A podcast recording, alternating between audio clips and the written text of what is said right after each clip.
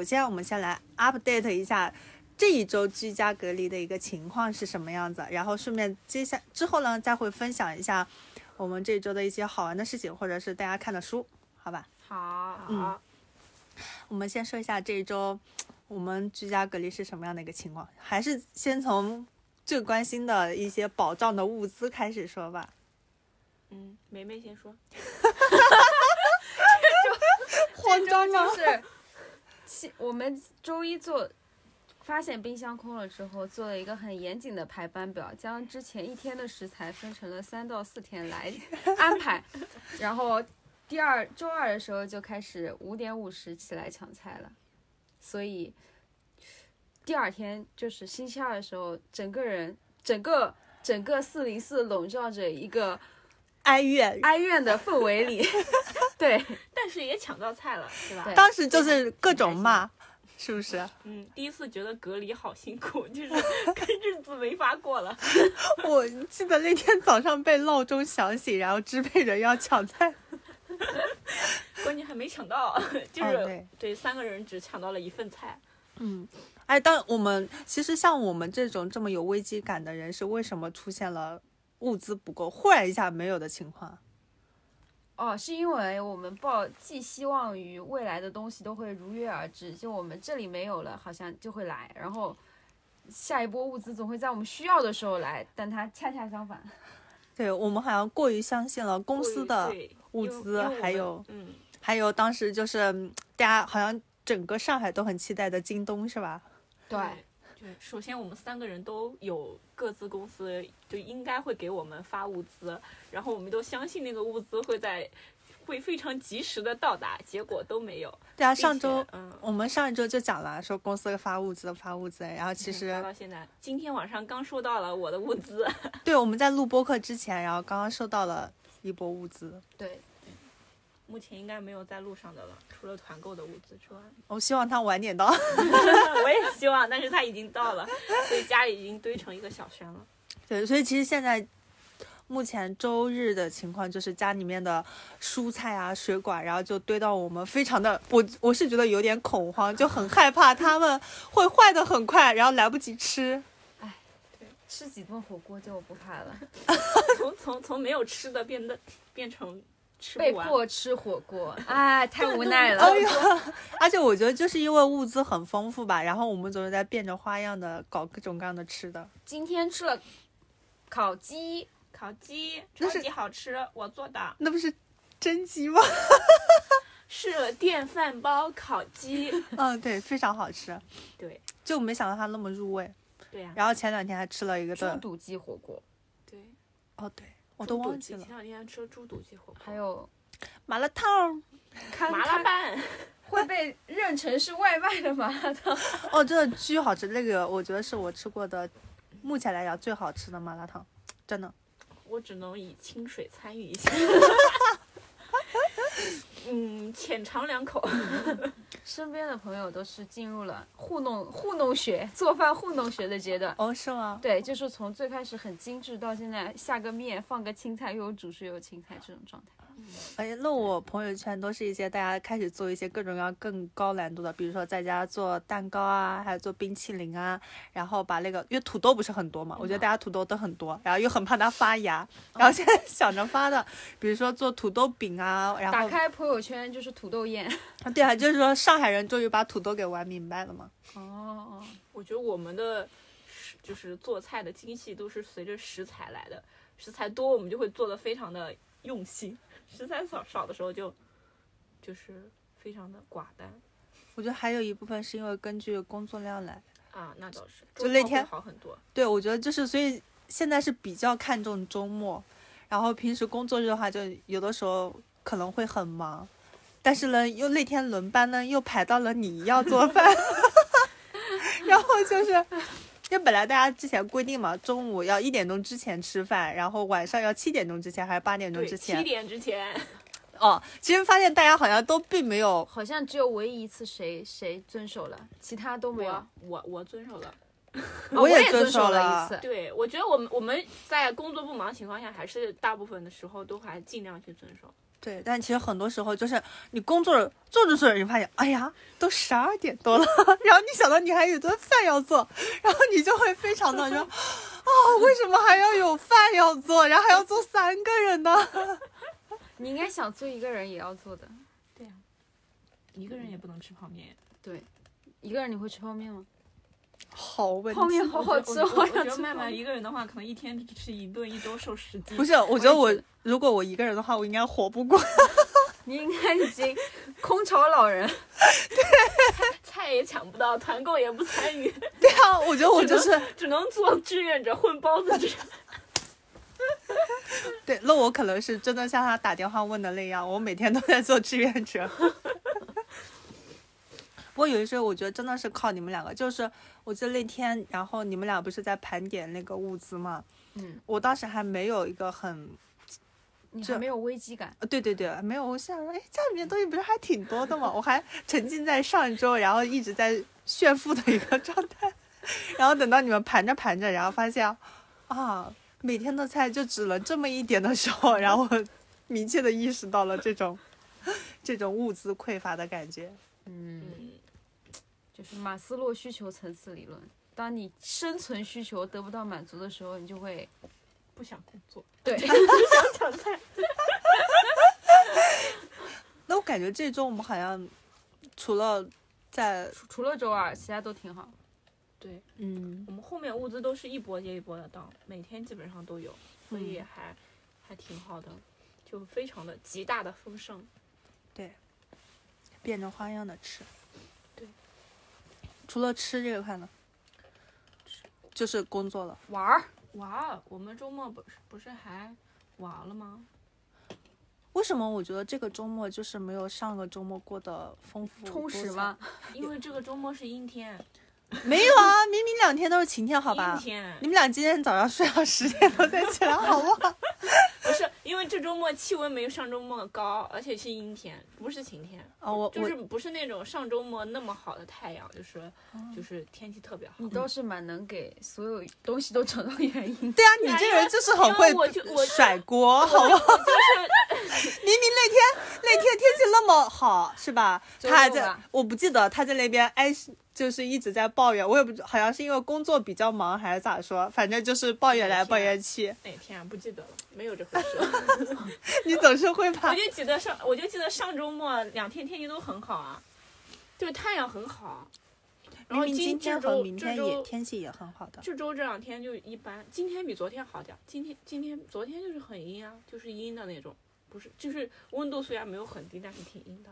上周我穿的吊带录播客，这周 现在的我穿着羽绒服跟袜子，是的，哦，原来是这样的，原来是这样，张老师。对呀、看一下天气不好。看一下下周怎么样子。是的，是的。对对对的，天气好的话，我心情肯定就高涨。嗯，反正我就明显感觉这个周末过得好快。但我们今天要不是还玩了德州扑克吗？挺开心的。哦，是，就是，就是你可能上周的时候，你会想说，我今天要看两本书，然后你就有定了这个目标，然后就在那里开始做，然后这周你就啊，好好可以做一个这个，可以做一个这个，然后就随缘。嗯。对，哦我忽然想到，因为其实上周末我们那个时候也刚刚经历了一个清明节，嗯，对吧？是的，然后呢？然后呢？哦，就是没有哦，就是相当于你只工嗯作了几天，然后你没有然后又有一个能量周末没有被消耗，然后就哦，好我好过知道为什么你说我那天天气很好，我还一直在抱怨了，因为那天我加班呀。对啊，所以我就是想要说，重点 其实你的天气心情，好，天气好是我是心情好点了，但是加班就让我心情就重点还是来自于工作。我觉得心情但我这周没还是根据有工作，但我觉得我没有上这周没有没工工作天。你在干嘛？这周周末没有工作，这周双休，哦，双休。嗯，工作时间我还是认真干活了的。我，哎呀，你 不用这么强调好吗？老板为我付的每一分工资都值得。我觉得我好亏啊！就是我这周不是尝试，然后提交了一个加班申请吗？而且我还很害怕我自己一个人，只有我一个人提交，然后我还特地问了一下我周围的同事，然后呢。有的同事是提交了，然后呢，我还特地鼓舞了大家跟我一起提交，嗯，然后没想到到现在老板都没批，我领导都是秒批的，你知道吗？然后一直到现在都没批，你问他呀，问他说，老板上周批我不敢问他，什么时候批？不敢问，问他。这种没批就是默认为拒绝，所以这就导致我这周工作的时候就就没有什么动力。也没有，毕竟因为你活做不完的话，你还是要做，但是明显就是会，我觉得怎么讲呢，就是，嗯，就是能够偷懒的时候就尽量偷懒，但是 这话能讲吗？能播吗？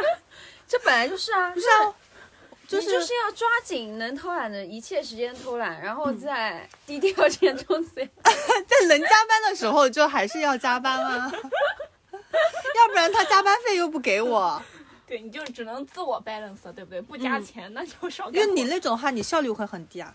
你想想，你的工作时长从早上的对十点，然后像拉长到晚上的十点，就是对，你要给你自己一个放松的时间我。建议你可以下午不工作，只工作早上跟晚上。我建议你恢复以前天天看电影的工作时候，你的效率应该会 up up up。我我之前我没有那样过，好吧我？我之前看，我很喜欢博主一门，他工作，因为他是跟海外对接嘛，他的工作时间是早上八点到十二点，以及晚上的八点到十二点。你觉得这有什么干活的？你觉得这有什么参考价值了？就是我我我的工作时时间要根据我公司的 大家的工作时间来呀、你就可以选择晚上加四个小时的班，然后下午不干活看两部电影。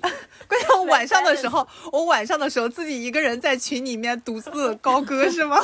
对呀、就是卷然后然后下午的时候大家在群里面艾特我，然后没人，就是艾特你了，你就说两句；不艾特你，你就继续看电影。那样意义何在了？就是就是卷死他们，让他们觉得你 我没有看出来。就是你有在加班。嗯，我还是觉得就是能偷懒的时候偷点懒，然后活了能还是要尽量干完，嗯就是要保持着一个认真负责的态度，但是也不能太亏待自己。嗯，嗯，卢小曼的工作哲学。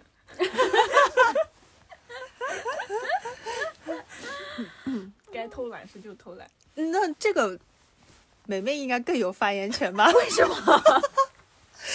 毕竟你那天可是跟着我一起边看电影边工作的。周六，大姐，就是就是我在等待老板的回复，对吧？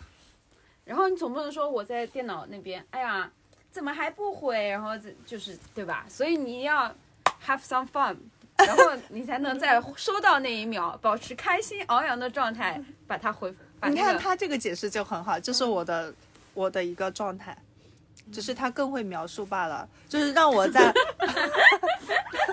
我觉得在家工作的，偷懒，你是把自己调节到一个很好的状态。对，时刻以最好的状态来面对即将到来的工作。对，嗯，我们能不能说点有意义的？不要在这边互相嘲讽，好不好？有意义的，有意义的，有意义的就是，除了说工作和吃以外，我们还有哪些有意思的？我要不要先讲一下这周我做了一个志愿者的事情？讲吧讲吧，早上早上值得。对我今天早上，然后因为现在真的闹钟，其实我从我今天早上的时候就大概六点钟左右就醒了嘛，就心里面总是有桩事情，你知道吧？哦，还真把当志愿者当回事情啊。我是真的有很害怕自己会睡过头，你知道，我一旦害怕自己睡过头的话，我早上就会醒得很早，然后大概六点多左右可能就是睡得就迷迷糊糊醒了。然后七点四十就爬起来，然后大概花了十分钟就下楼去了，然后做了两个然后就小时的志愿者。遇到你的 crush，你可拉倒吧你！并没有，好吧，就是我们来认真讲一下做志愿者这件事情，好不好？嗯嗯就我本来其实，呃，我之前对那个做志愿者那个想象，我是这样的，我就觉得我自己脑海里面想象的画面就是啊，我，因为我特意查了一下天气预报，就是今天早上天气特别好，然后我想到的是我。因为我的身份是巡逻嘛，那我就可以在小区，就像大爷平时溜达一样，然后慢慢慢悠悠的溜达，然后看到有人出来就说回去，你回去不可以出来。然后呢，自己可能是听着听着什么歌啊，然后呢又能够看到小区的什么小猫小狗啊之类的，就觉得很舒适，你知道吗？嗯。然后后来实际去了之后，发现我真的是个志愿者，然后就全程在帮大家送东西，你知道吗？然后就是用那个大大大的推推车车嘛，然后就一箱一箱搬，然后送。然后我们小区呢，其实这怎么讲呢？我们小区的楼栋分布，我不知道你那你，摸清了吧？现在 我现在大概能摸清了。哪栋楼帅哥最多吗？我没有看到，我并没有哪看到。栋楼声音最好听？买饮料的人肯定是肯定也很年轻吧？嗯，他是挺年轻的，而且看着很死肥宅的那种。你狂按人家门铃，然后回回你，有声音好听的吗？小姐姐声音挺好听的哦，啊！你听我说，能不能听我认真说话？然后就是，就很其实还蛮累的，因为、因为你是在路上走嘛，然后你是晒太阳的，然后再加上我们小区的楼栋分布的，就是你你可能你的脑海思想想的是我的。进了门之后，那最边上的可能一应该是第一栋，然后一二三四五，大家是这样理解的，但其实并不是的。我现在才知道，我们想就是我们的居委会，如果以居委会为中心的话，然后它是在边上，这边是一二三，呃，就是它右上角是一二三左右，然后到右下角，然后是四五六，然后再这样子分配的。所以这个就是，当我理解这个点的时候，我就说哇，我之前送的派送都是怎么在绕路啊？就是你很乱，你知道吧？你完全都不知道，你可能送完七栋之后，然后你应该要走了很多冤枉的路是吧？对对对对对，然后就很大。然后呢，我也能完全理解之前给我们送送物流呃送东西的那些志愿者，他们平时是什么样的一个心态？尤其是看就恨不得就恨不得喊你一声，你就得立马下来拿东西，就一点点，确确实实是会没有耐心的。但我觉得稍微好的一点就是说，我们小区的人就是居民都还算比较好，然后素质像我们一样极高，嗯，对，就是比你高的人就是很多。我都这么高了，还有比我更高的人，对啊。就我们小区的质量，就是那个居民质量非常高，就是，嗯，因为我觉得就是我，我当时是有一点点小，也不算小抱怨吧，因为其实你做志愿这件事情，你得你前提是觉得自己你是在无偿在做奉献嘛，所以其实对于如果我作为居民来讲，我会觉得你就是在这件事情是属于说有你必须 one hundred percent 感谢我，然后表达你的感谢，我就是才会觉得有宽慰到。对，就一方面，如果这个人对我态度很冷淡的话，我会稍微觉得，嗯嗯，这个人就是我我本来就是免费帮你的，你也没有很好心。对，就是一方面这一点会让我觉得有一点点小失，也不算失落吧，就是没有让我觉得，哎，这个人怎么这么不懂礼貌？然后再加上你搬东西很多，然后你又很累的话，你就会觉得。啊，我不想干了，什么什么之类的，或者觉得，哎，这个人怎么敲了半天门都不下来，你就会有情绪了。所以我就是觉得我好像能够换一下，能理解，就是就有的地方啊，然后他们不就是在小区的对，就是居委会的人啊，或者就是抗议的人跟那个居民产生矛盾，我觉得真的很容易，是，因为其实做志愿者大多数都是普通人嘛，他可能就也许像我这种好奇心而且是你抱，着遛弯儿的心态去的，对反差就更大。对，就是这种你好奇心起然的，然后你其实是有一点没了解到志愿者这件事情他的活动，他这件事情他你需要承担的工作量啊，还有责任啊要有多大嘛，所以嗯，嗯，这点是我还挺后来有感触到的。所以以后我们听到志愿者的名，也要第一时间冲下去。不能说下来了，应该说谢谢您，我下来了，您嘞。直接从四楼跳下去。哦，我我想起来，就是其中有一个居民是让我最还蛮，因为其实有一位是一位老阿姨，嗯确确实实就是嗯，能感觉七八十岁吧，然后她大概住在四五楼左右，然后呢你帮人家搬上去了没有？没有，因为他那个是封的，就是你没办法，嗯，我们小区不是有的是封的嘛，你是没办法帮他上去的。然后他说，哎呀，嗯、我来看一下，然后就是说，好像他还有一个孙女吧，就只有他跟他小孙女，然后在那个楼里面。就当时真的有能够感觉到，就是有的老人如果他在小区要被隔离的话，其实是很辛苦的。嗯，因为我有一些朋友跟我讲嘛，就是有的小区的老人就是因为这段时间，然后因为他们其实很多时候是要定期吃药的，嗯，然后去医院的，然后在这段时间，因为真的是没有办法去医院或者拿到平时的药，然后身体出现很多问题。对，所以就还就是目前这种感觉吧。嗯就是新闻上面的事情离自己很近，对，其实感触。嗯对对对对，是真的，你能够感觉到。亲身体经历了一番一遍之后，就是更能理解那种新闻了。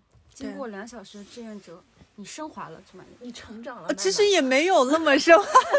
为你骄傲。大爷，嗯，你是我们四零四叨逼叨的，怎么了？要给你颁锦旗，办什么锦旗？以以后让他们就会给你颁一个四零四叨逼叨之光。我们四零四不是出名了吗？对，然后好，换张金讲印象深刻的一件事情。打牌印象深刻这周啊，打牌，今天下午德州扑克，打德州扑克，嗯，对，然后就讲一开始输输的挺惨的，你你没事啊，你输了无所谓，你不都是靠掠夺吗？对你，我们是靠智力啊。后来一开始输的很惨，就是其实我是一个很不喜欢输的人，我小时候输太多我会哭的，就是就很不喜欢输的这种感觉。看出来了，所以你要抢。后来输着输着，我就觉得，哎，既然都输成这样了，也没钱了，那不如就抢点儿曼曼跟梅梅的。德州的诀窍抢，对，你也毕真的是，毕竟赢牌技赢不过嘛，那抢总还是能抢来点东西的。然后就觉得，嗯，发现了一部分新的自我，就是我原来抢东西还挺厉害的。你确定是不是我们让着你，而是你抢东西厉害？首先我得有抢这个动作，你才能让我，对不对？说至少、哦你你为你有抢这个思路而感到自豪。对 下次拒绝开太新抢我们。对对 对，就是就是还挺好的。我们下次再试一下，就是是多人会发现更多自己更多的一面吧。对，就就其实我我之前应该不是这种人，就是真是没看出来，在先讲之前我真没看出你是。我们下次玩钱的好不好？不玩钱，玩游戏不玩钱我。们下次玩人多的，就是呃，就是在网上，然后再找几个会玩的朋友，就是这样拉个、拉个组嗯可以玩一玩可以，可以我觉得应该会很好玩。对，我觉得那三个人玩还相对来讲少了一点。对，玩不出技术含量。嗯，对然后我就觉得玩德州这件事情，就让我有一点点克服那种怕输的恐惧。就 就输了也无所谓，是你的那是因为你玩的不是钱，你要玩钱，然后在我这。不玩钱，我不玩钱。那你这种前提假设就已经让你不太可能会怕能可能输。不是我，就是哪怕不玩钱，就比如说我之前我可能就是就是像小你是时候玩谨慎，牌一样你，是谨慎对，就是我哪怕不玩钱，因为小时候你肯定不会玩钱，你跟你兄弟姐妹就表玩，行吧，你们 fine，我们不是一种家庭，你可能是 从小就开始接触这种对 对对，就是我是我是就我小时候我跟我表姐表妹啊他们玩，就是我们我们都是不玩钱的，就我一直也不怎么玩钱，就我就会觉得玩钱就是，也可能是还没有到那种可以玩钱的境界，就是还是有些放不开。啊就，不玩钱你就失去了很大一部分乐趣。这种下次玩钱，下次下可以从你的口袋里掏钱，玩钱当然可以，只要不是我的就行。你可以支付宝再转回我。当然不会转你了，说玩你的就是玩你的。那梅梅呢就？是就是啊可能还没有做好这种这种心理准备，但我觉得至少已经克服了第一步，就是哪怕不玩钱的情况下，我也没有那么怕输了。嗯，嗯，你那你为什么要抢呢？就是就是因为没了呀，那没了，那要继续跟你们玩就只能抢了呀。关键我觉得当时有一个很就是点，就是你抢一次就算了，你为什么还要抢两次？关键你抢两次就算了，你听我说啊，你你还就是有一种让我觉得你有一种破罐破摔的状态，每次都要 all in。就是就是就是就是就是有时候你你会觉得很，就是那种感觉怎么说呢，就还挺爽的。赌徒心态是吧？对对对，就是其实我之前是一个很谨慎的人，就是我玩牌或者是玩什么，我都是属于那种比较谨慎的那种。就是什么 all in 这种就不太会出现在我身上。但我现在就发现 all in 很爽，我发现了，对它有一个玩法上的转变。嗯，对，嗯就是就是就是会呃会突然觉得 all in 也没什么，因为你还可以再抢是吧有一？部分，但是这这这可能是一个方面吧，但是也不是全部。就是哪怕就比如说我小时候玩牌，哪怕不玩钱，就我们根本不用任何筹码，只是输了就是输了而已，就是你这局输了，也不会说啊你输了我要给你点什么东西，我下局再抢回来，我们就只是输了你这局就输了呀，然后就继续样新的一局，对，这样我都会很难受，你知道吗？做题家不能忍受。不能忍受自己输。还好，就我就觉得好像有些突破，嗯，你在德扑这个游戏中找到了勇敢的自己。对，不错不错。哇，这个总结可以的，可以的。对对对，就还挺好的。那总结大师了，我我最印象深刻的是，就是早上自律了一把，你不是自律了我很多把吗？你不是狠狠自律了一把，狠狠自律了一把，就是先跳先跳了个舞，然后再做了那个 tabata，就是那个暴汗 tabata，就是什么哦芭比跳啊，然后还我也做了拉伸了一次，我也做了一个然，后就是感觉做的非常的完整，就是狠狠自律了一把。然后也狠狠摸鱼了一把，因为你我要谁摸鱼？你 你一个早上可以做那么多，那可想而知，你是起得早，我起得早，然后在上班时间准点上班，然后然后。准点上班做做各种运动是吧？然后，我觉得啊，我觉得自律这种事情，它不是它无法导致你成功，但是自律这件事情是就是在变化的环境中你可以做的事情。我觉得它是像是一种妥协，或者说是一种就是和解。对，所以你你你你就是你有这个心态的话，你就不会说张晶比我多自律一点，然后引发新的焦虑。对你，你就会。我又卷你了吗？我觉得我这周都没做运，没怎么做运动。然后对，你就你就会发现，哦，就是你自己把这个做做到了，就会比较开心。对，我感觉做运动这件事情是我们大家都有点互相在卷，然后导致能够维持在一个比较呃各自觉得还比较好的一个频率和强度上面。就是你看，我想认真工作，带动了你也想认真工作，你也想认真工作。我我我我我不承认没有，你从来没有在工作上面带动过我我。也觉得没有，no。哎，怪我太怪我太 chill，太 work smart，我带不动，带不动，怪我自己。要 work smart，不要 work hard。嗯，对对对对。关键我觉得其实是，就是运动这件事情是我自己，或者说自律运动这件事情，就是感觉是属于那种一个你自己可以掌握的，能够就是让你自己处在一个比较好的一个状态，是正反馈。就像彭于晏说的，我今天说我要做三十，我要举这个铁嗯三十分钟，然后我就举了，然后老板说什么我就不怕了 觉得我可以，我我做到了，我说我要做三十分钟，然后我做到了，我没有只做五分钟，我做到了，然后我就觉得，嗯，我的其他事情我也可以搞定，然后就会有这种信心去迎接新的一天。对。对。哦，你这样讲，我想到之前有个小姐姐，健身的小姐姐，她跟我讲的就是，她就说，其实健身这件事情，你可以前期一开始的时候，你要培养你自己有这个健身运动的习惯，然后呢，你每天给自己定个最低的目标，比如说我一天做两个俯卧撑，你先把这个最低的标准你定好。那你你你做完两个之后，你就知道哦，我今天完成了我这个目标。但其实很多时候，也许你是会超过你这个目标，但是你不能没有运动这个意识或者习惯。嗯，而且我觉得你们两个很好一点，就是你们的强度都比我大得多。我 我自己是我运动，就是我现在是不太喜欢很激烈的运动，也可能是最近这段时间可能不是很喜欢嘛。就是我会觉得，就我不是喜欢，我喜欢比较轻松、偏拉伸一点的运动，就比如说瑜伽这种。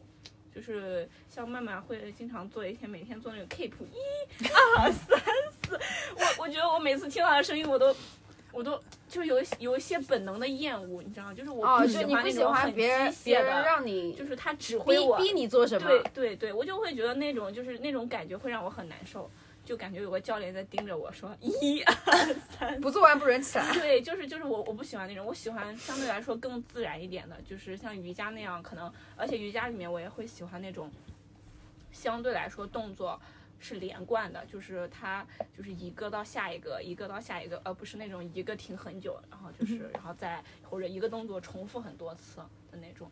嗯，你是在享受运动这个东西。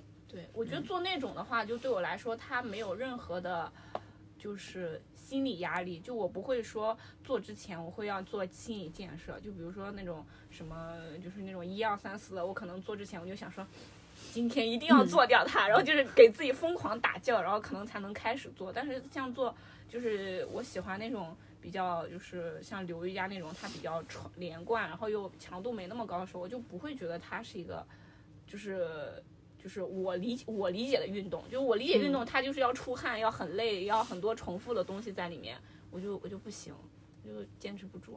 但我觉得瑜伽这种，就是我最近有的时候觉得它也不能算是一个，就对我来说，它可能就不是一个运动，就可能就是早上的一项日日常的活动。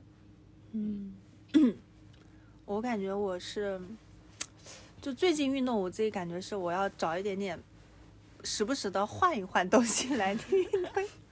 比如说前段时间是念那个周六野，对周六野，然后呢，后来又一段时间又换了一个尊吧，然后后来又推荐小马哥，是是怎么说常？骚气的一个，应该算尊巴这个类型吧。嗯嗯然后，可以。嗯，哎，我好像念过他我，我也很我好像念了小马哥嘞，他是好骚啊！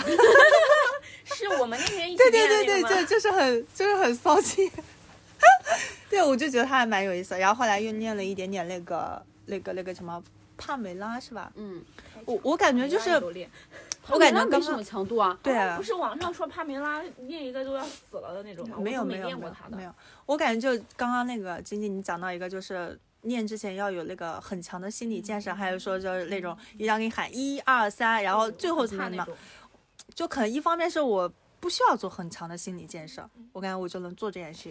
然后呢，他的他他的那种一二三，然后 push 我要做下去呢，就是就我可能需要的一个东西。嗯，然后呢，再加上我选，因为我觉得时间也没那么多，所以呢，我就希望就尽量在短时间内，然后能高效的达到运动这个目的。燃脂出汗。啊，对，就所以我就希望我在运动的十五分钟或二十分钟有那种身上有冒汗的感觉，就至少得你做那个 Tabata，这个就是暴汗，五分钟暴汗。行，我哦明天发挑战一下。现我跟你们思路不同的一点在于，就我觉得我能坚持下来的东西，就比如说我最近坚持很久的，就是我觉得我最近坚持运动算是这一年里比较久的，就是可嗯能虽然说这个强度不是很大，就我觉得我有一个点在于，就是我不是为了就是达到某种目的去做它，就可能就是比如说就是比如说我做这个是为了。减肥，或者是说为了瘦腿，什么练线条，这种，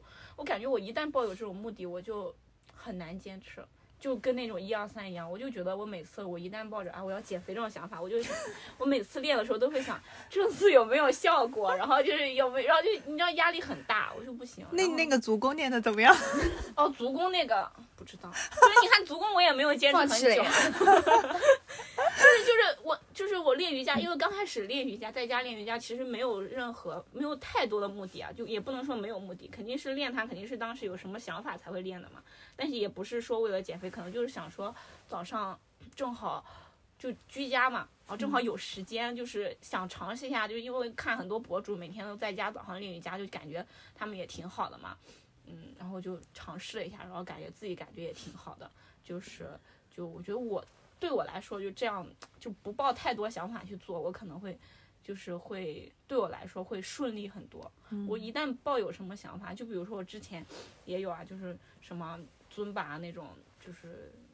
就是不是为了，就可能抱着很强烈的目的，就是说要要减脂啊什么，就夏天来了要减肥之类的那种就不行了，就是就真的就三分钟热度，今天晚上做了，明天晚上绝对不会做的那种，就对我来说就是这样。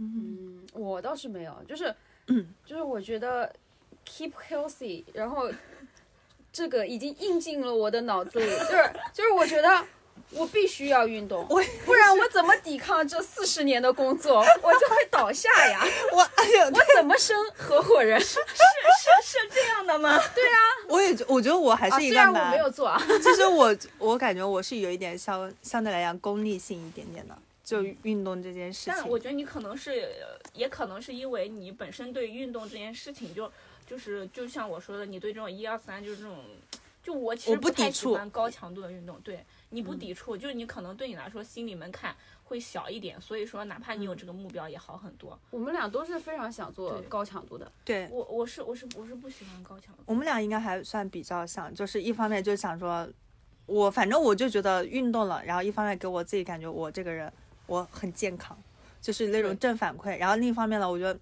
在家待着，因为你如果不运动的话，你会觉得整个人很虚。对嗯，对，就是运动会让身体有变化，心情有变化。对，所以就然后再加上大家又互相卷了，就卷了。良好的卷是吗？对，挺好的。嗯希望我有一天也有你们这种心态。我真的，我真的挺没有你每天早上八点半你每天早上八点半起来，或者说是八点九点钟之前起来，然后把瑜伽垫拿出来的时候，就已经卷到我们了。你不管你做什么，我我可以早起，但是我我就是，尤其是早上，我就是我我没办法早上接受早上高强度运动。晚上我觉得还有机会，因为我之前晚晚上也不运动过。我们要在嗯就是要把运动放在可控的时间，因为你晚上是不可控的，对对对你不知道你要不要加班，但是早上你是上班所，以我就做瑜伽吧，瑜伽也很健康，嗯，对而且我不做运动也健康。对，其实最后达到目的都差不多，对于我们每个人来讲。是不是要讲书主要是开启良好的一天。对，对我们再来讲一讲，然后我们再来再讲一讲，就是大家最近看的一些书吧。我先讲一下，就是我掏出了我很早之前的一本书，然后这本书的名字叫《学会提问》，就名字听着感觉就是很无趣、很没有意思，是不是？我，但就是，嗯、我觉得怎么讲呢？就是这本书它很有，它其实就是一个核心思想，就是教你如何培养自己的一个批判性思维。然后呢，这个批判性思维的话呢，它是一个非常方法论的一本书，就像你一个数学题，然后你要求和求求这个答案，然后它会有一个怎么样怎么样一个步骤，就很很公式、很方法论嘛。然后呢，但我觉得它就很好的一个点就是说，它是在教你如何不断的通过挖掘人家发表的一些观点，或者他在讲一些论证的时候，他的一些各个方面的漏洞。就因为我感觉是这样子，就我自己是属于一个可能从小的时候吧，然后就在这方面就是没有一些没有被人很没有被人指导过，就小时候上课啊什么的都老是填鸭式的嘛，填鸭式的教你一些东西，说什么跟你讲一些你正确的东西，让你吸收下去。嗯，尤其然后因为其实感觉大家都是这样子，然后。然后这种情况下的话呢，其实就是潜移默化的，你就会发现你对很多东西都没有一些思考什么的，更尤其是在你面对一些呃相对来讲年比你年长或者阅历比你深，或者是比你有权威的人，他在说东西的时候，你就会自然而然的说认可他，对吧？嗯。然后呢，我就，但是他这本书呢，其实就是一个核心，就是说，那你在在对待你的所，他其实讲的就是说，你对你你经历的所有的你看的书啊，或者你看的电影啊什么这，你都要带一个批判性的思维。然后这个批判性的思维其实是分两种，一个是弱性批判，一个是强性批判。弱性批判就是说，有的人他是通过，他是属于那种，我通过我反问你，或者是呃驳斥你的一些观点，然后但是呢，他的目的是为了说是我要嗯，让你最后认同我，认同我的观点。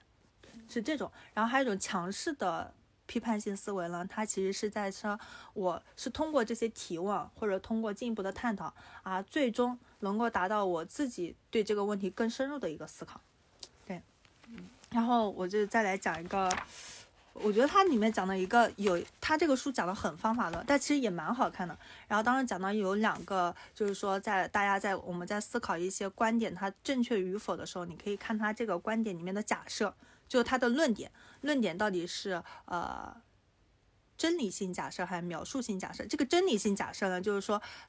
有的人他在讲一些问题观点的时候呢，他其实是会潜移默化，就里面是掺杂一些一些潜移默化的一些价值观的，就是他把他的价值观，就是在你不知道的情况下，他把掺杂进去了，让你自己都没有意识到这个观点，然后你会觉得，哎，他好像讲的也是对的，但其实他讲的是不对的。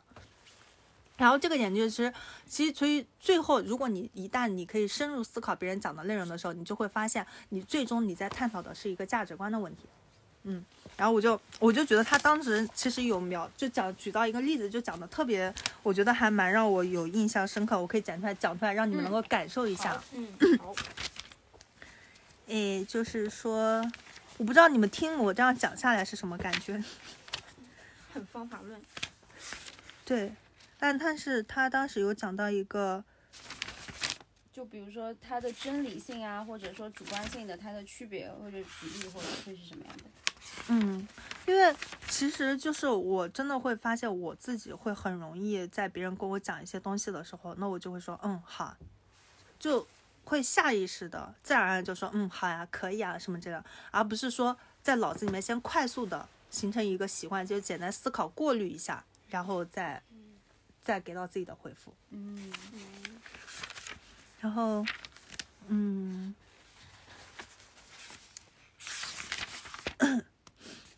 其中有讲到一个，哎呀，我怎么找不着这个？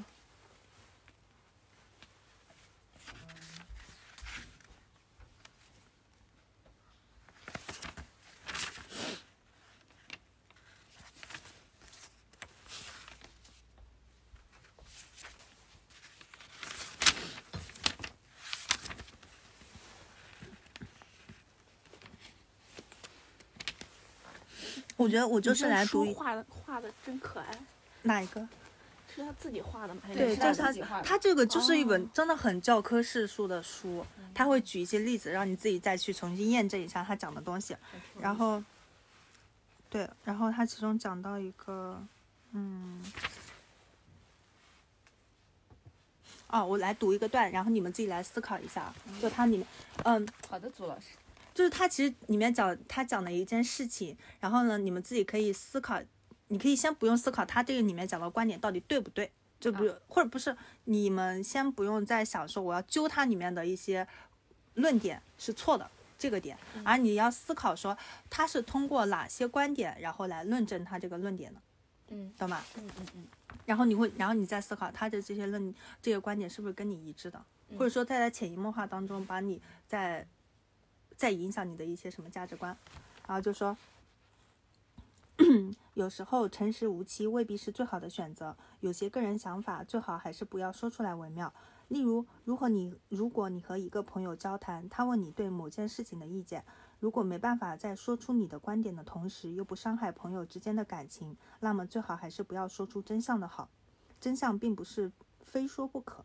如果你是医生而不得不跟医生。而不得不跟病人说出关于他的健康的坏消息，这时候坦诚相告自然显得非常重要。但是有时候在朋友之间，诚实也许需要一点缓冲地带。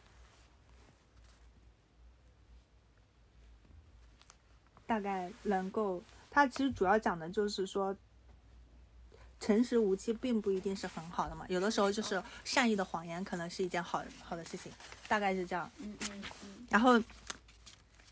然后他对于这件事情，他其实就是有一个拆解嘛。他这个拆解过程就是说，首先他是他的在讲他的那个结论，就他的那个整个论点就是说，在特定情况下撒谎以不伤害别人的情感是正当行为，这是他的论点。然后他在说，然后再讲他的一个那个整个的一个论证过程嘛，他就说他理由嘛。他理由呢，其实主要就讲到说，说出真相也许会伤害到友谊，是吧？嗯嗯。那其实他这个理由呢，就是强调了伤害朋友关系的负面结果。所以从这里和论证相关的一个价值观冲突，就是诚实与和谐的人际关系。他这其实讲的就是这样一个诚这样的一个关系嘛。然后有的人呢可能会说，诚实是他们追求的和谐人际关系的最佳基础。但是呢，重视和谐人际关系胜过诚实的这种价值取向，在论证中将理由和结论联合起来。嗯，其实这就是一个价值观的一个取舍，就是价值观的冲突取舍，你懂吗？就是你在你到底是想要选择一个不懂。就是你看重什么，对就是你可以因为那个价值观，有对就是关系牺牲掉你自己说真真实这个，嗯，对，这其实这个就就首先这个观点也，如果你假设说你认同他的这个，就是说你觉得是诚实是更加，就是说在朋友之间相处，我们俩的好关系当中，我是需要有一点，谎言的，嗯，对，如果你认同这种这种观点的话，其实也往往也就是说你在诚实和人际交往当中，你更倾向于人际交往。对，对，但如果假设你不太认同那个观点，嗯，那其实你是更加看重你是一个需要有你的价值观是更加倾向于诚实。嗯，对，结束，然后就是 就他其实是在跟你说，嗯、可能就是我当时看到我还觉得蛮那个，就是他其实就是在告诉你说，你有的时候，呃，你在选择认同一些人的话的时候，其实是在认同他的一些价值观。嗯，就是我要看出他这句话的意思，就是说他选择人际交往而不是诚实，对吧？就是他的价值观更偏向于这个。对，我认同他应该是认同这个点。如果我自己的价值观可能是诚实更重要的话，我就应该去驳回他这个观点，或者说提出我自己的一些观点。嗯，就是你其实主要就是让你自己更清楚自己，以及说更了解别人嘛，我觉得是这样子的。嗯，因为可能有的时候你会发现问题冲突什么这样，你就是觉得你们两个人不行，合不来，类似于这样子，或者说你们就问问题总是吵来吵去，那其实有的时候就是本质问题是价值观的冲突。就就比如说这句话，我我读这本书之间，可能读这本书之前，可能只能理解到他在他这个这句话的意思就是善意的谎言，但读完之后，我就 理解到它是一个价值观的问题，就是他更在意人际交往，而不是城市这件事情。嗯，对，我觉得就是让你更加拆看问题的时候更加的通透一点吧。嗯，然后这是他其中一个讲到的是那个。就是价值观这方面的假设，它是在这里面有这样一个隐含的内容，但是其实我们可能大家是没有看出来，这是一个。然后还有另外的一些其他的描述性的假设，就是，嗯，怎么说呢？你的，你的论点和你的那个论据之间中间是没有什么联系的，但是他竟然把它联系到了一起，但有的时候我们是发现不了的，你懂吗？它有有的包装的特别好，让你看看不懂，呃，看不出来。但他就是说教你如何看得出来这些里面的当中存在的一些陷阱。嗯，对，非常好。感觉是一本读了会变聪明的书。对，然后但其实我有认真的想过，就我从上周末吧左右看这本书到现在有没有实操过，其实是没有怎么实操过的。但是呢，确实是脑子里面会在思考说，嗯、一些不认同的，就是我发现有的观点我不太认同的时候，我脑海里面是在想什么呢？对，只是我说我暂时没有办法做到说，当别人跟我观点不一致的时候，我可以呃非常准确的描述出来我跟他不一样的观点。嗯，嗯，也不一定说一定要驳斥他，而只是说想要再表达的更准确一点，我的想法是什么，嗯懂吗？Yes and 嗯，嗯，挺好挺好 的，厉害厉害厉害！鼓掌。拉垮。没有没有，很好，非常好非常好。其实当时，嗯，你们说吧，我结束了。本想补充一点，但我觉得结束。来来来，你们下一位吧。我来我来我来。哎，我有个问题啊，所以我说完之后，你们会想看这本书吗？我我还我还挺想的，我觉得我觉得我读了它应该能变聪明一点。对对对对就是，我就我觉得我觉得它你这本书可能会呃，就是感觉读了之后，我现在就是从你的分享里，我觉得读了之后，可能你就会在跟别人聊天的时候，可能就是会更深一步，对他可能表达了一些观点或者什么的。就原来可能只是到就比如我刚刚说善意的谎言那一步，但是你可能读了之后就能更深深入到价值观或者什么的，就是就是能挖掘出更多的信息。对，我觉得你刚刚说的假设和拆解这两个词就就挺好的，因为你嗯。做，包括做咨询，你也是要基于一定的假设，但是你这个假设就很 tricky，你怎么制定这个假设，它是不是合理？而且他是不是他既然制定这个假设，是不是他有背后有什么目的？他为什么选择这个假设，而不是选择其他假是，设？就是你可能想要你最后答出的那个结论是这样的，你就可以去调控你的假设。对，这本书里面也讲到了。对对对对，所以还有拆解，我觉得就是你把模糊的事情拆解拆解开，你就不会觉得它是很难的一个东西。对，对，好，张晶，我我继续分享我的玄学系列，灵修之旅，《灵修之旅》第二部《心灵之旅》。这部这部我分享今天分享这本书，应该是还挺就是在如果就是接触这个什么心灵成长，不要灵修这么 这么这么这么玄学。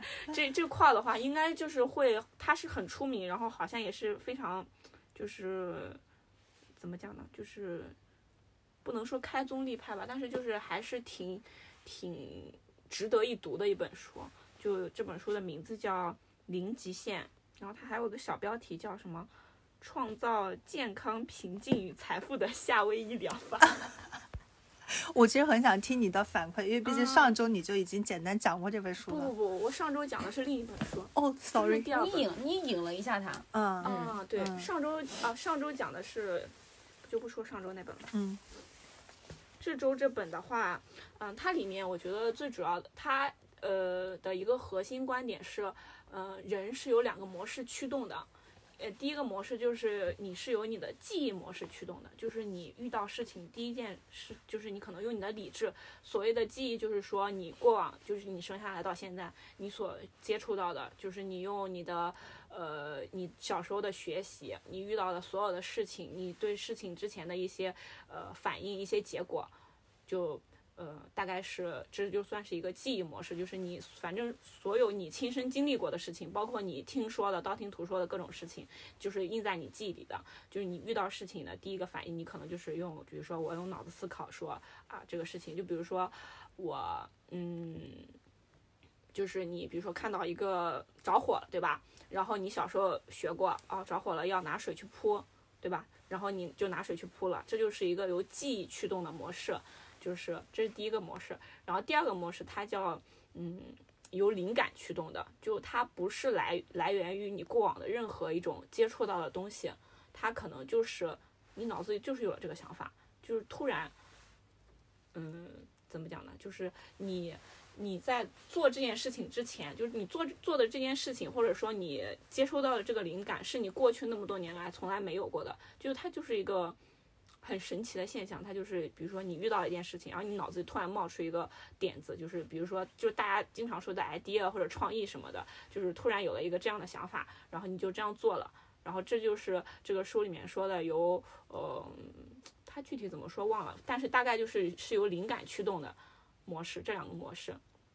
然后，嗯，这个书里的点就，嗯，怎么讲呢？这个书的点，它就讲的是，呃，其实由记忆驱动的模式呢，它会有很多的弊端，就比如说，呃，你有的时候会遇到一些事情会让你很痛苦，对吧？就是比如说你，嗯，比如说我马上要被公司裁掉了，对吧？这件事情我遇到的时候，我肯定会很痛苦，因为过往的记忆经验，就是我从小到大学习，包括我接触到的人和事，他们就会跟我说，你要是没有工作了，你会就是我失业了，我肯定会过得很惨，对吧？没有稳定的收入，然后也没有什么合理的保障，然后又要去找下一份工作，就巴拉巴拉一堆事情，就是这就是你过往接触到的呃一些呃事情，就是给你给你产生的记忆，然后那我就会觉得很痛苦。然后他，然后这个书里面就把这种痛苦称为错误记忆的重演，就是说这个记忆它是错误的，然后这个错误它在你的 你为啥笑了？继续，是书里上，我觉得不是重，不是记忆，它是确实就是很痛苦啊。不不不，他他这本书就会把它称之为错误记忆的重演。那你要解决这种痛苦是怎么解决呢？他就会提到一个词，就叫清理。他就他他就是就像我们打扫卫生一样，清理，对吧？就是你清理桌面、清理地板这种感觉，就是清理。他就是说你要把错误的记忆清零到清零掉，然后清零掉之后呢，你所有的呃，就是你要不停的去做清理这个动作，你要把就是你遇到痛苦，然后你就要想你这个就是怎么讲，你他也不哦对，他说你遇到这个痛苦的事情，或者让或者说呃遇到你就要。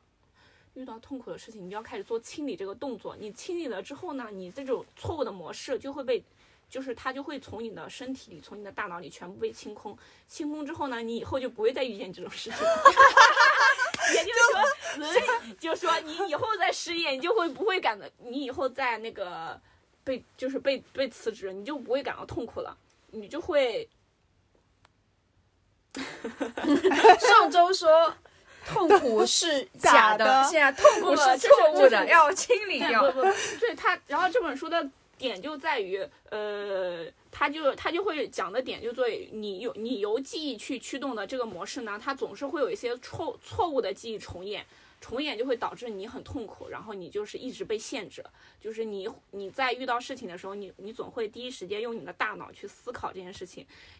你一旦去思考，你就开始给自己设下各种限制，因为你是由你所认识的世界就是所框定的。你如果这个事情超出超出你的认知范围的话，就是它不在你的记忆里的话，你是不可能去选择它的。他大概是这么一个意思，所以说他就让我们，我只是 然后然后他就让我们做。一个动作就是清理，你要不停的清理，把所有的记忆都清理清除掉。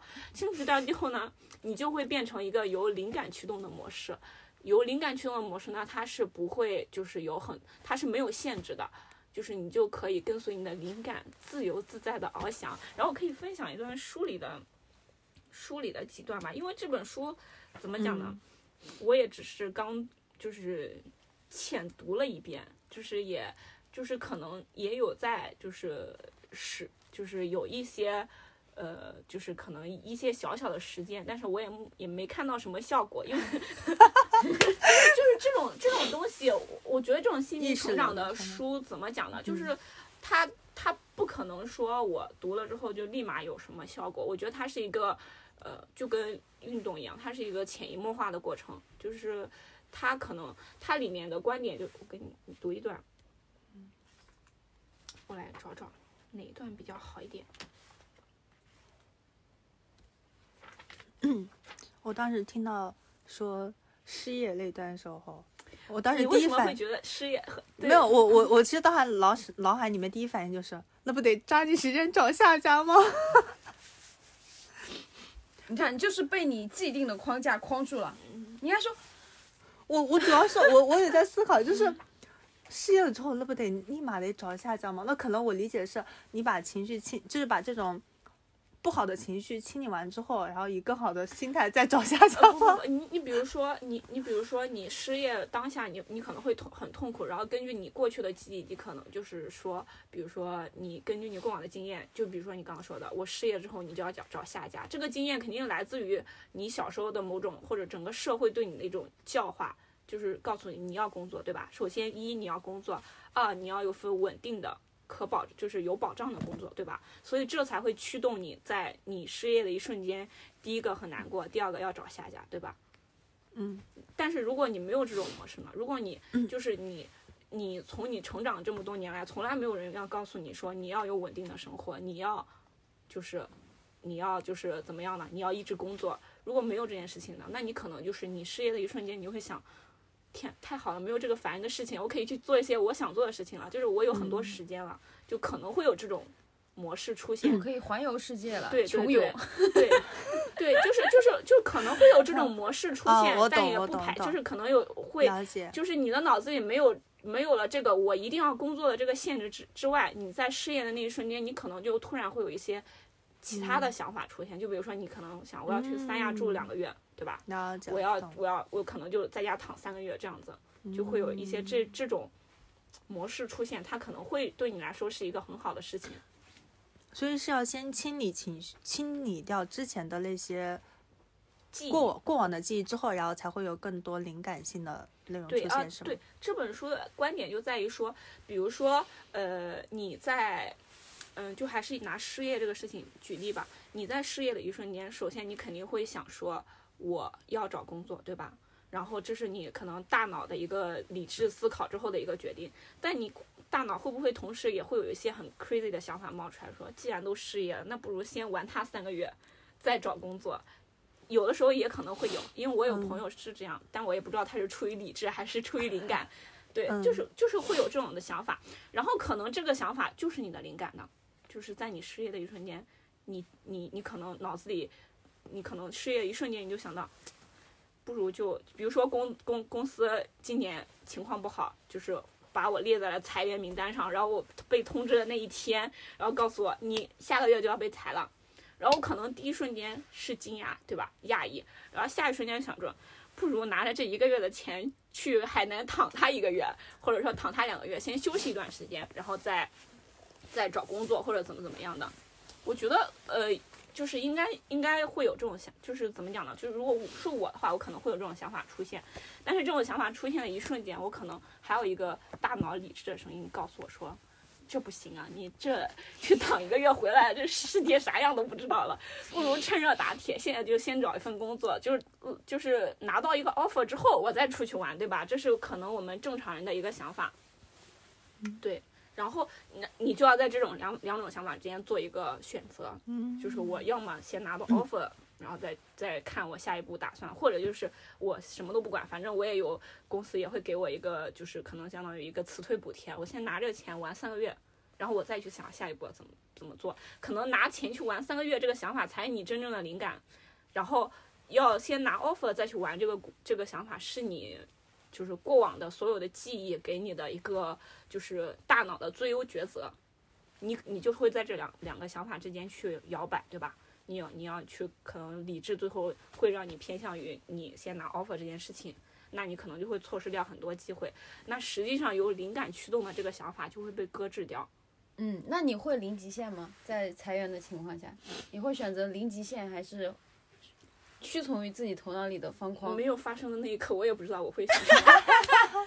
就就就像你你你，对啊，这种事情就是，所以我觉得他这个清理确实是一个。就是他不是一蹴而就的过程，就是他是慢慢慢慢的就是去，就是我觉得是一种就是锻炼自己的心心心理的强大程度。你慢慢慢慢的去通过一件件就是大的或者小的的事情去，呃，去就是去锻炼你自己的心理，去慢慢的提高自己的心灵的力量。你可能在会遇到那种真正的影响你一生的事情上，你可能会。真的做出顺应自己内心的决定，而不是说听从大脑那个想法，就是可能说大脑帮你求出来的一个最优的解。就比如说我刚刚说的，我可能去玩三个月，就是没有任何怎么讲呢，就是看不到结果，对吧？风险很大。嗯。但是谁知道会发生什么呢？你如果是大脑帮你算这个最优解，你就知道了。我首先会有一个还不错的 offer，然后我有一个为期一个月的假期，对吧？这是两件很明确的事情，但你可能灵感这件事情你就也不知道是什么，但是可能会有很好的事情，也可能有很不好的事情。嗯嗯，你说不定去海南之后就变成了二十万粉的 KOL，从自走上 KOL 的道路。对啊对啊，我我对零极限。嗯啊，然后然后它里面还有一个点在于，我觉得挺好的点在于是，他说你是呃为你身边你接触到的所有人和事。就是世界上所有的一切，你都要为此负责的。就是不是说，就比如说我跟曼曼吵架了，对吧？我跟你吵架了，然后觉得这件事明明是你做的不对，就是就是就是你做的不对，你要改，你改了之后我们两个才能和好，或者是怎么怎么样，对吧？对吧？你说你自己要改，不是就是他这本书的观点就是说，你要他有一个嗯。他有一句一段就说，人们人们都爱抱怨，随着成长变得更有觉知，人们才开始对自己的言行举止负责。这还不够，当你变得更有觉知时，你要为每个人的言行举止负责，因为他们出现在你的体验里。如果你创造了自己的生活，那么你就创造了你看到的世界，包括包括你不喜欢的部分。我觉得他这段就就讲挺好，他就说你其实是为要嗯要为所有你看到的。不喜欢的东西就是负责的，不是不是他们变得让你不喜欢，是你让他们变得不喜欢。嗯嗯，所以他就说，你看到这件事情的时候，你也要去清理它，就是呃，就是去清理它，清理掉这种模式，这样你和他都会变得好起来。嗯，就是这这这点，我虽然嗯没有什么感触，但我觉得应该是一个，就是我潜，就是我可能直觉会觉得它应该是一个很好的事情，但我现在也没有看到什么，就是就是什么强有力的例子吧。嗯，我感觉就有一种你要把生活掌握在自己的手里。就是你要为他，呃，负责，就不能抱怨别人，就是因为别你抱怨的别人其实是你自己创造的，就有点像我上周说的那个，这个世界是你投射出来的，嗯，就是你的内心投射出来外面的这个世界，所以所有的好的不好的地方你都要为他负责。嗯，所以你要改的不是，就比如说我跟你吵架，我要改的不是你，我要改我自己，嗯，大概就是这个意思。那我以后多找你吵一吵。你先跟我吵起来再说。然后就可以优化，实现张晶的优化。嗯，但我觉得张晶优化能力还挺强的呀。比如，他已经自我优化了，不需要跟你吵架，已经优化。对，我有，我也是，就是我觉得读书有一种能力，就比如说，不是不是我们在争谁要洗碗嘛，是吧？嗯然后我就觉得，哎，我做了这个，所以我不应该洗碗了。但是我在厕所看完看了一本书，然后你觉得我又要可以洗碗了是吧？一诺的那个什么力量从何而来，然后也不知道被什么触动了，我就觉得，哦，就是你格局变大了，就是你格局变大了之后，你觉得没必要。哎，这个是什么事情？这么小的事情，值值得说吧？就是我觉得有的时候，比如说你刚刚那句话，你可能也没办法很准确的去理解，或者说你以后也会有刷新对他的认知，但是你现在就是有被他影影响到。对对嗯对对，然后然后最后就分享一下，刚刚不是说了很多，我们我们要清理嘛，就是哪怕我呃我我我要对所有的东西负责，或者说我自己遇到不好事情，我要清理，它清理就很简单，只有四个四四个词语，嗯，它词语就是我爱你，对不起，请原谅，谢谢你，好熟悉啊！这个这个这就是学霸猫的那个一那个，他就这就是学霸猫那个哦播客里面的，这怎么以理以气的？我其实我当时乙想方乙方的乙，对，然后然后然后然后然后他又说，你遇到所有就比如说不好的事情，然后包括就是你觉得。呃，你你在抱怨的事情，你都应该在心里对着这件事情默念这四四个词，你就不停的重复重复重复重复，然后你觉得他可能，反正这书里面例子这么觉得啊，嗯我至今没有什么特别大的变化，所以我也很难分享。书里面就是说，你不停的重复之后，确实会有呃很本质的改变。嗯，嗯在其实我我爱你，对不起，请原谅，谢谢你。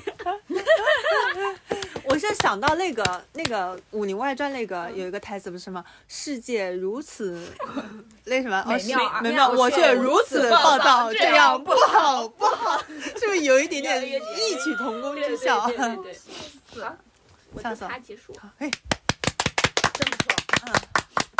哦，我再补充一句，就是我想到那个《沉浮实验》那本书，因为《沉浮实验》那本书，它也是说他要他臣服于他当下，对，然后而不是他自己。就是给自己设定的框架，比如说他有一个什么当助教的机会，然后他就他的内心是觉得自己没办法胜任，想要拒绝的，嗯。但但是那一刻他选择臣服，所以他就顺着这个顺着这个流在走，我觉得也是跟这个零极限也会有一些契合的点，对连接的对点。嗯他就是告诉你，反正你不要用脑子去思考，嗯你就我觉得是的沉浮实验的点，可能更多于倾向于说，就是别人生命让我怎么做，我就怎么做。其实跟他这里面说的，就是我的灵感让我怎么做，我就怎么做，其实是有异曲同工之处。大概能对 get 对到，对对就不要太过于局限在之前的经验当中。对，嗯，嗯，是，就是你不要觉得你只能赚五十万，你可以赚两百万，一个亿两百万也太少了算你。就算被开了，你也可以 赚到的。对，就是不要觉得被开了就是尽头，可能是赚十个亿的开始。是的对是的，没错下一次机遇的开始。是的。接下来我要分享的这个是一个陌生女人的来信。就感觉很熟悉的名字。盛名感觉对吧对嗯这个我是先看了看，先听了一首歌，然后就很想看这个电影，然后看完这个电影，然后再看了这个原著，对，嗯所以我现在先把这个歌放在背景。好，啊，好。就是当时我不太知道，就是整个故事是怎么样的，但是他他的一些这个歌本身就是会念一封信，一个女人写给一个男人的信嘛，所以他在哦放错了，就是我还想说挺好听的，我还想说哇，一首歌，然后追溯一部电影，然后再追溯追溯一 很浪漫。，对一本书，我觉得这该是一首怎样的歌啊？真的很浪漫，知道吧？它其实就是一个女人写给一个男人的信，就是在她死后写给男生的信。现在在这个世界上，我只有你一个人，而你一无所知。而我要和你谈谈，第一次把一切都告诉你。对，嗯然后我要让你知道我整个的一生信是谁一直是属于你的，就是而你对我的一生，就是最开始是一个倒叙，就是说我收一个男人收到了这封信，然后再从这个地方再往回倒数，倒数从最小的时候再到就像我过去一直再到的他可能结束生命，就是三个他们相遇的场景。可他们是如果你拿到这封，信但是就会知道，男人读到这封信的时候，对他的印象可能甚至记不起他是他是谁，因为男生会比较风流，然后他身边的女人流走会很是对这个女人来说，她就是她的全部，她的一生都是属于她的，就像刚刚这个歌里说的，就是这个我还蛮蛮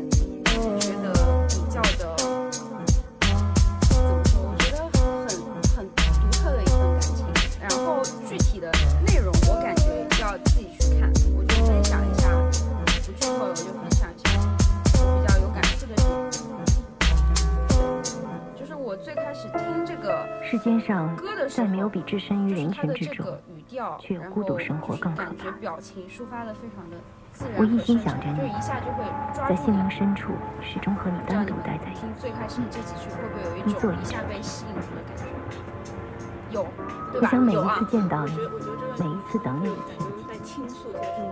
那只有一那种感觉。孤独，却像我的整个都。对对对，每一最分钟我都后最后记得，有一个片尾，就像昨天才刚发生。这个电影的片尾，我看到就是潸然泪下，就是这个女生第三次与他相遇，她第一次是她的邻居嘛，哎，我再剧透了，没事啊。你剧透吧。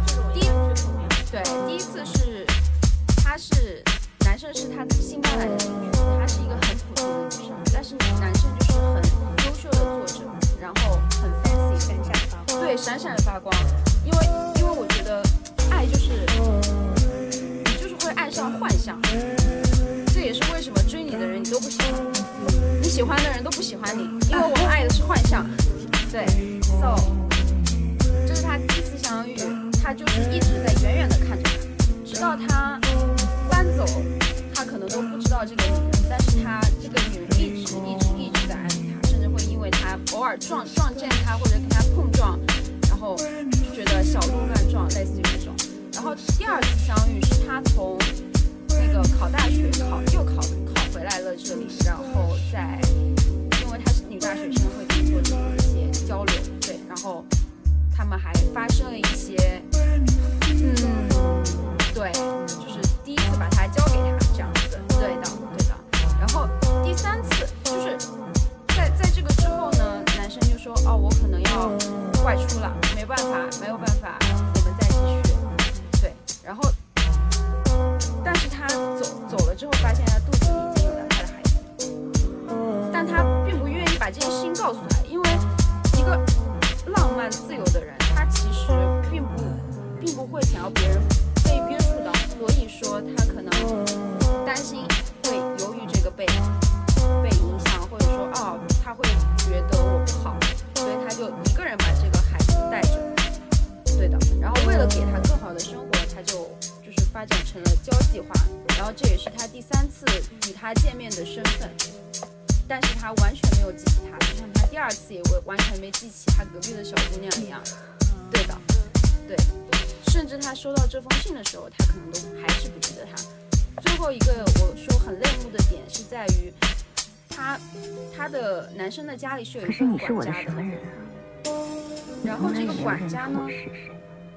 就是你从我身边走，在他第三次走出这个办公，呃，走出男人的房间啊的时候，管家叫了他一声小姐，这个就是他我有点最小的时候你的一个称呼这个管家每一分钟我都记得一，个名字，就就是像昨天才这个男人。跟他有很深的连接，是就是起码女生是这样觉得的，但是他完全不记得他，但是这个管家记得，就是他他他就瞬间泪目，然后我也瞬间泪目，我觉得嗯确实就是这个地方让我非常有感触，然后。另外一个点是在于他第三次跟他相遇的时候，男生同样跟他说了，我我要类似我要去什么做战地记者，我要离开这个地方，就跟第二次一样。嗯，但是女生她第二、第三次的时候就不会有任何的期待了，她的眼神就是他已经知道了整个故事，他第二、第三次的时候就不会有第二次眼神里的期待。对，我就是分享一下里面一些比较唯美的句子，就是很悲凉的很美的句子。世间上再也没有比置身于人群之中却又孤独生活更可怕的。我的心始终为你而紧张，为你而颤抖。可是你对此毫无感觉，就像你口袋里装了怀表，你对它绷紧的发条没有感觉一样。这根发条在暗中里，暗中为你耐心地数着你的终点，计算着你的时间，以它听不见的心跳陪着你东奔西走。而你在它滴答不停的几百万秒当中，只有一次向它匆匆瞥了一眼。对天呐，啊，就觉得这个女生对，就是觉得男人的一，就是男人的一晚，女人的一生这样子。天呐，天呐，你为什么要看这个？就是因为这首歌，所以想看这个电影。对，然后一个狗男人伤害一个女生三次的故事，对我好生气啊！我觉得本来就是啊，我们就是爱，爱剪影，爱够不到的东西，摸不到的东西。嗯，所念皆星河，星河不可及。哇嗯，好美，这个故事是很美的。对的，嗯，我觉得这个故事非常美。对有点想看，改天看一看。一起看，你们最不喜欢跟我一起看 电影 一起看电影。好了，我们今天晚上我们今天晚上的生活分享和读书分享就完美结结束了所以大家都会有想要看对方分享的是的，东西，是吗？有人想看我的心灵成长吗？想看有有，就是虽然你一开始讲的时候，我觉得怎么可能，我怎么可能辞了工作之后就啥都不干就去嗨嗨呃就是 happy 去了？但后来想想，确实太过于经验主义了，就是老子的思维，就觉得哦，你要把你刚刚看你看的那本书结合起来，你要学会提问。学会他说的那个东西是什么假设？什么价值观？就是我能够感觉出来，张晶他的他是属于，因为其实我们三个人在就是一些价值观上面是比较符合的，就比如说。如果真的被开了，肯定还是会抓紧时间先找一份工作的。那我觉得更多就是怎么讲呢？你可能在找完工作之后，你不一定会立马投入进去，而是说我想要先就是放松一下，你不也放松了吗？就是怎么讲呢？就是你辞职那时才出去玩了呢那。不一样，就是那种是因为你是跳槽的，那种你什么什么东西就是在你的计划当中你可控的，但这种就是属于那种，我觉得就是你刚刚讲的那个点，可能在我之后情况下就是属于那种我在我的事情大概率情况下是在我可控或者我觉得是可控范围内，我可能会做一些稍微的一些放放开对，让它有不可能的情况发生。对你，你你的，所以你的观点就在于说，你想要控制大部分的事情，但是从这本书以及沉浮实验的角度来说，他们更推，就是书里和沉浮实验里面更推荐你的是，你不要去控制任何事情，让事事情自然流动发生。Let it flow。对，let it flow，它会带你去到最好的状态。你越想去控制，就是世间唯一不变的就是变化，你根本控制不住。对，然后这个事情你控制不住，你想控制但控制不住的这件事，这个这个状态就会让你变得很 struggle，你很你很痛苦很难受，然后你终究也会意识到你是控制不住任何事情的，你只能让它流动。对是一个比较在在是我思维之上的一个道理。嗯，但是呢，我觉得我还没达到那个层次。我觉得我也没有，我现在虽然能嗯说，但是你真的让我做决定，我也是肯定是。而且很多东西都是属于你知道，但是你其实并不能够完全做到。